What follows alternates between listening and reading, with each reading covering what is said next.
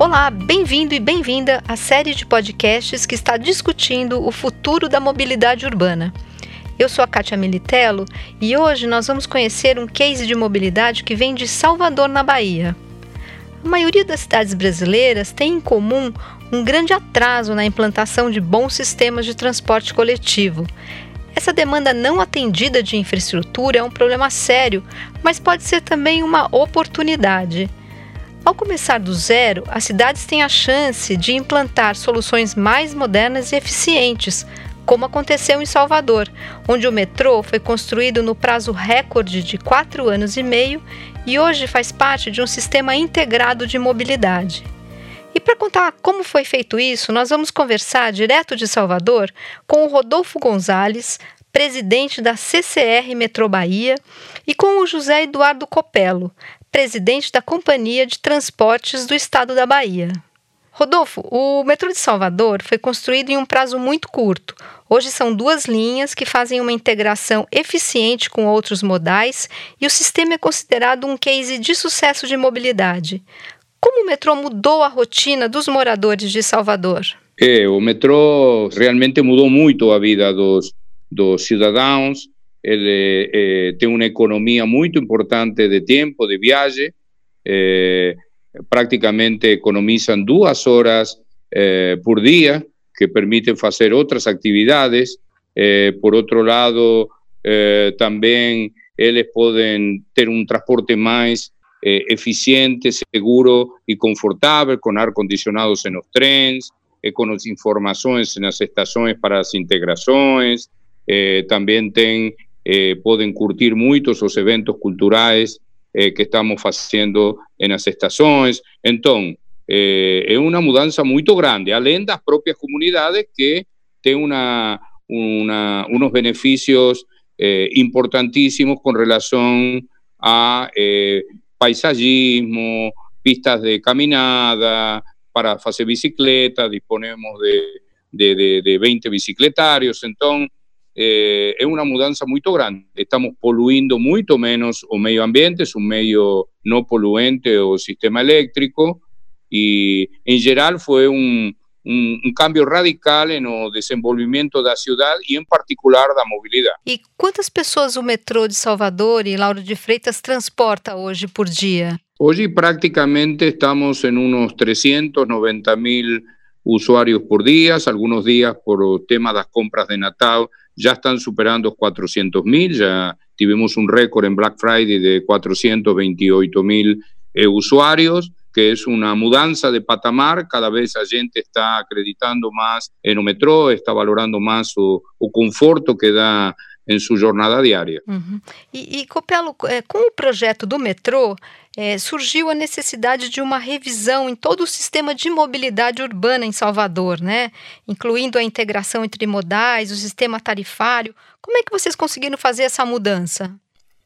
Bom, Kátia, na verdade, é, todo o empreendimento, todo, todo o programa de mobilidade, ele surgiu é, em função de região metropolitana está entre os, as piores do, do, do, país em relação à mobilidade urbana, um trânsito em praticamente todos os rankings de imobilidade é, estava situado em terceiro lugar, é, atrás apenas de São Paulo e do Rio de Janeiro, e necessitava de mais do que é, é o metrô, necessitava de um programa com várias outras ações, e esse programa é, tem sido levado a cabo e o, o carro-chefe, digamos assim, era o metrô. Imagine você que, como uma cidade que foi a primeira capital do Brasil, Kátia, nós chegamos a ter aqui na cidade antiga, até a década de 60, como vocês tiveram em São Paulo, Rio de Janeiro teve, é, Porto Alegre, Recife, nós tínhamos os bondes. Né? Uhum. E naquela, naquela oportunidade, Salvador era uma cidade de 300, 400 mil habitantes e tínhamos quase 130 quilômetros de linhas de bonde energizadas hum. é, na cidade e que no início da década de 60 foram aniquiladas e substituídas pelo transporte é, sobre pneus.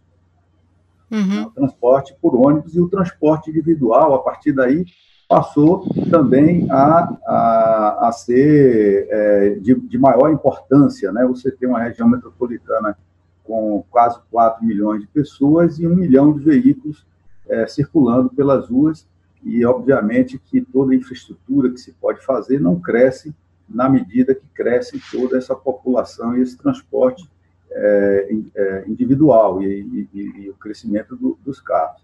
Salvador, naquele momento, eu digo isso em 2012, tinha uma, uma obra de metrô é, a cargo da Prefeitura Municipal de Salvador, uhum. era uma linha prevista para 12 quilômetros e só tinha, naquele momento, 6 quilômetros com obras bastante avançadas, mas sem condições de operação, uhum. não existia operação, e a cidade, é, com um, um custo de imobilidade muito grande, e houve aí uma iniciativa do governo do estado em é, implantar um programa e nessa, nessa nesse programa é, o, o ponto-chave era é, fazer uma transferência do, do, do, metrô da prefeitura para o estado para que pudesse o estado ampliar todo esse sistema. Assim foi feito e esse, esse programa prevê, além do metrô, prevê várias vias estruturantes com capacidade é, de, de tráfego para permitir integrações com a, a, questão dos ônibus. O próprio projeto do metrô, ele que está hoje é, já com duas linhas, ele possui é, oito terminais de integração de ônibus que foram para facilitar a integração física, é, assim também como depois, é, no, no momento seguinte, a tarifária, e ainda prevê é, a, a, extensão desses, dessas linhas de metrô, ainda agora, por exemplo, já estamos iniciando obras para mais 5 quilômetros na linha 1. E temos o que será denominado futuramente de linha 3, um modal em monotrilho, é, que vai sair do, do, com 23 quilômetros, saindo do, do município de Simões Filho, passando por toda a região suburbana é, de Salvador, e chegando ao metrô justamente na, na estação que hoje já é de integração entre as duas linhas de metrô, que é a estação Acesso Norte, futuramente será, digamos assim, uma Central Station, é, porque chegando nela você vai praticamente conseguir se direcionar para os quatro cantos da, da, da cidade, Salvador, Simões Filho e Lauro de Freitas. E, e, Rodolfo, eh, em quanto tempo vocês construíram o metrô uh, aí em Salvador? Eu sei que foi um, um, período muito curto, né, de todo o projeto.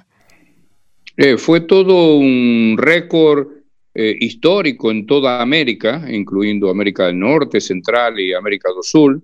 Nós começamos, assinamos o contrato em outubro de 2013 e já eh, fim de abril de 2018 estava operando integralmente tanto a línea 1 y línea 2 con 33 kilómetros y 20 estaciones y 40 trenes en operación. O sea que en cuatro años y medio eh, prácticamente eh, implantamos eh, todo sistema y colocamos él en operación. Un tema muy relevante, nuevamente, que el contrato comenzó en octubre de 2013, después de prácticamente 14 años de una obra paralizada, y ya en junio de meados de junio de 2014, eh, con inicio da, da, da Copa do Mundo FIFA, eh, que se disputó en Arena Fontenova, uh -huh. nós já estávamos operando o metrô para nossos usuários. Então, eh, foi um recorde, eh, a verdade, que nos dá orgulho a todos, eh,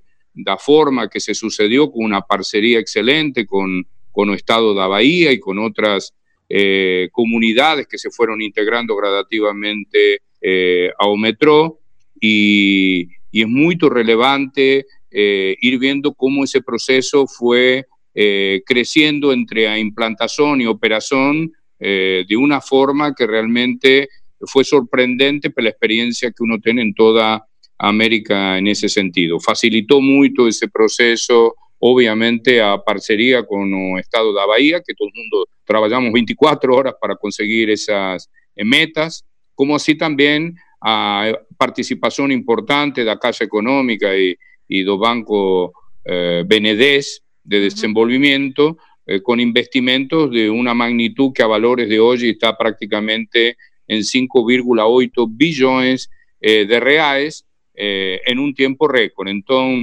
a, a segurança jurídica que también o Estado da Bahia deu este contrato, de, de pagar cada um compromisos en na data certa, eh, também facilitou eh, todo este proceso. Então, cuando quando todo funciona de un jeito así eh, bem, bem aceitado, e todos tenemos o mismo objetivo, eh, todas las cosas se facilitan, ¿no? Y, y, un destaque también para la gestión da, CCR, que ya tiene una experiencia previa de una PPP eh, parcial en, en, Sao Paulo, con la Vía 4, que también se implantó un sistema moderno de alta tecnología internacional, en tiempo también eh, récord, entonces eso sirvió de base para toda una camada de profissionais altamente competentes.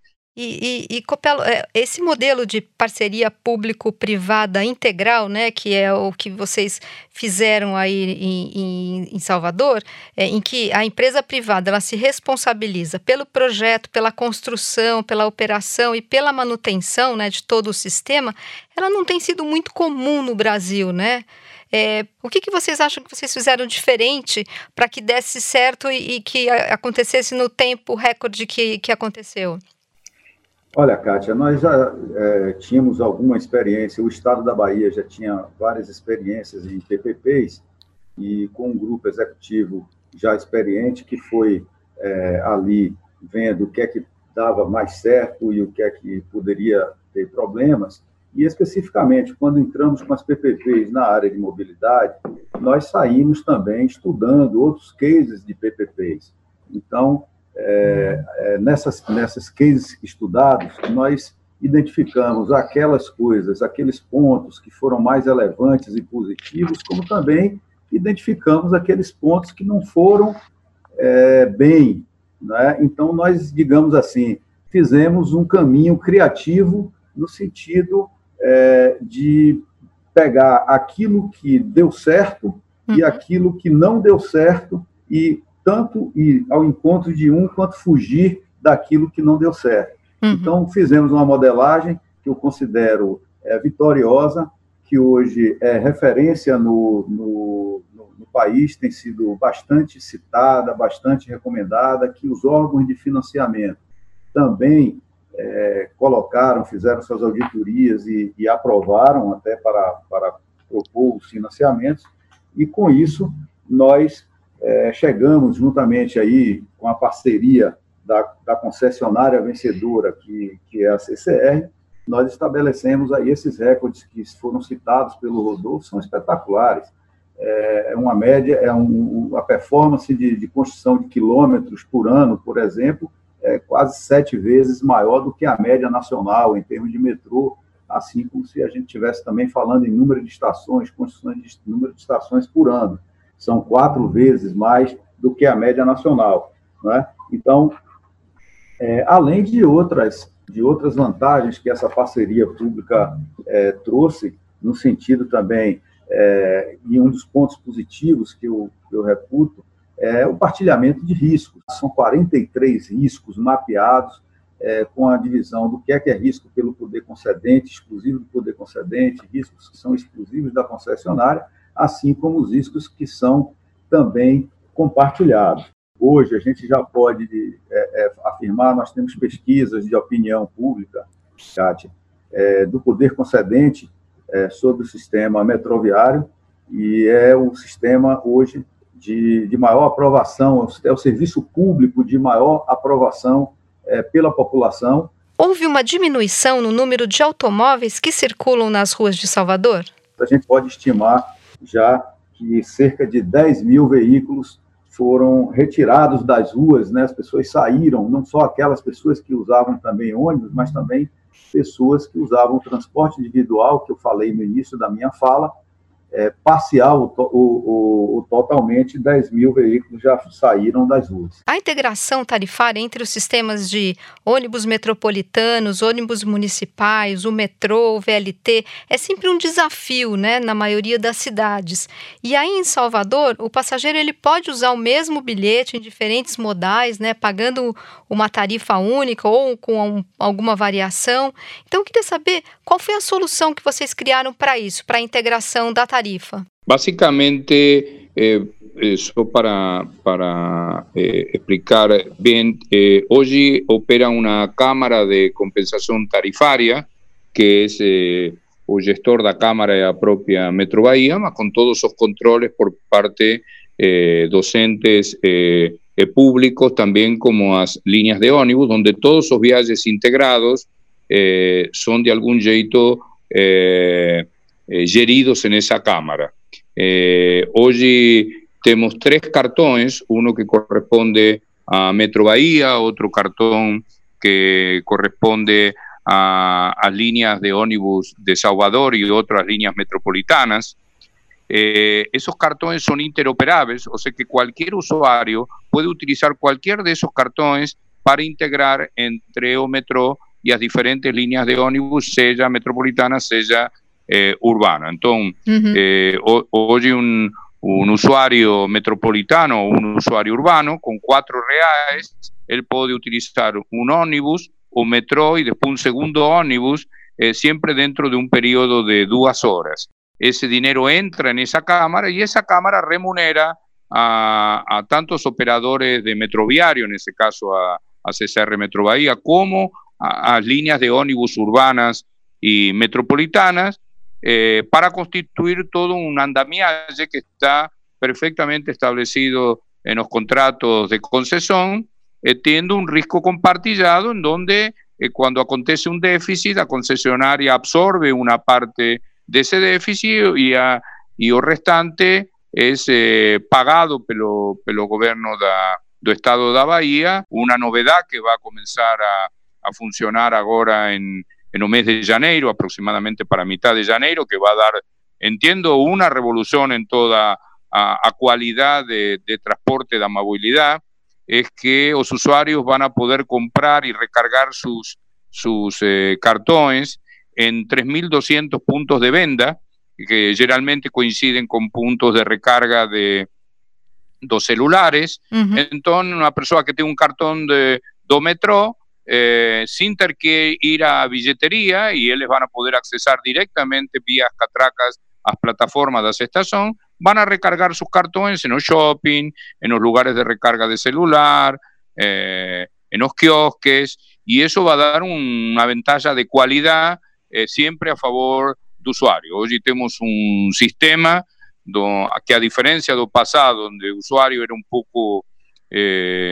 eh, direccionado por un servicio de transporte colectivo prácticamente monopólico, como funcionaba el pasado, hoy el usuario tiene tantas opciones a través de los aplicativos, eh, a través de otras modalidades de pagamento, que uno se tiene que adaptar permanentemente. Hoy ya existen integraciones con descontos entre Taxi 99 y o Metro, eh, hay una integración ya en andamiento con sistema de, de bicicleta y, y, de patineches, além do, transporte colectivo, eh, que integra metrô da forma que expliqué, eh, están apareciendo otras modalidades que cada vez dan una mayoría permanente y continua para nuestros usuarios, que obviamente en un mundo moderno de tecnología cada vez están más demandantes y son los que dominan las acciones de las empresas. Entonces, no estamos muy orgullosos. También el sistema de billetaje de, de, que está implantado en el metro es un case a nivel nacional en Brasil. No estamos trabajando para aprimorar ainda más ese sistema para tentar de implantar en otras ciudades que ainda no tengan agilidad y eficiencia que tiene el sistema eh, da Bahía en un en otro tema que fue una uma parceria bem implantada junto com o Estado da Bahia. Certo. E, e Copelo, quais são os principais, ou quais foram os principais desafios para estruturar esse sistema de integração tarifária que envolve tantas empresas? Olha, essa é uma tarefa, foi uma tarefa realmente muito complexa.